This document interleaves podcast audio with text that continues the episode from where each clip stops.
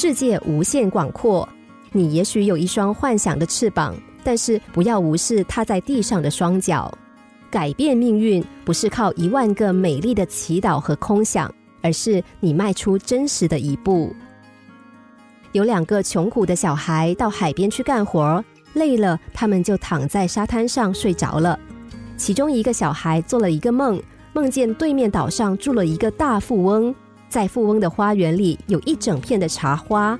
在一株白茶花的根下埋着一坛黄金，这个小孩就把梦告诉另一个小孩。说完之后，不禁叹息着：“真可惜啊，这只是一个梦。”另外一个小孩对那个做梦的小孩说：“你可以把这个梦卖给我吗？”他买了梦以后，就往那座岛出发，千辛万苦才到达岛上。他果然发现岛上住着一位富翁，于是他就自告奋勇做了富翁的佣人。他发现花园里真的有很多的茶花，茶花年年开，他也年年的把长着茶树的土一遍遍的翻掘。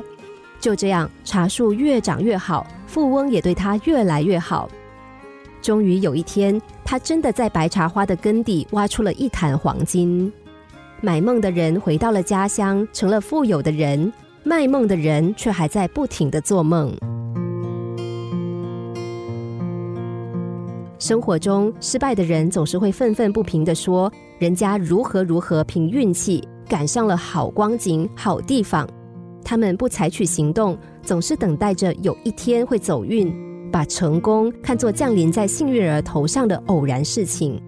失败者认为，成功的人命运是一帆风顺的，而自己的命运则是倒霉透顶。所以，既然幸运之神不肯照顾他们，除了怨天尤人之外，还能够做什么呢？成功的最大敌人是凡事等待明天。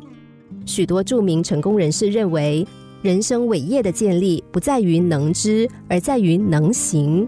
在绝境中全力以赴，你会发现目光所及之处还是有无穷的天地。英国首相本杰明·迪斯类利曾经说过：“虽然行动不一定能带来幸福。”但不采取行动，绝对没有幸福可言。没有行动，取得成果是不可能的。梦想主义是好东西，但关键是必须付诸实施。活着的状态本身就包含了行动。心灵小故事，星期一至五下午两点四十分首播，晚上十一点四十分重播。重温 Podcast，上网 U F M 一零零三 t S G。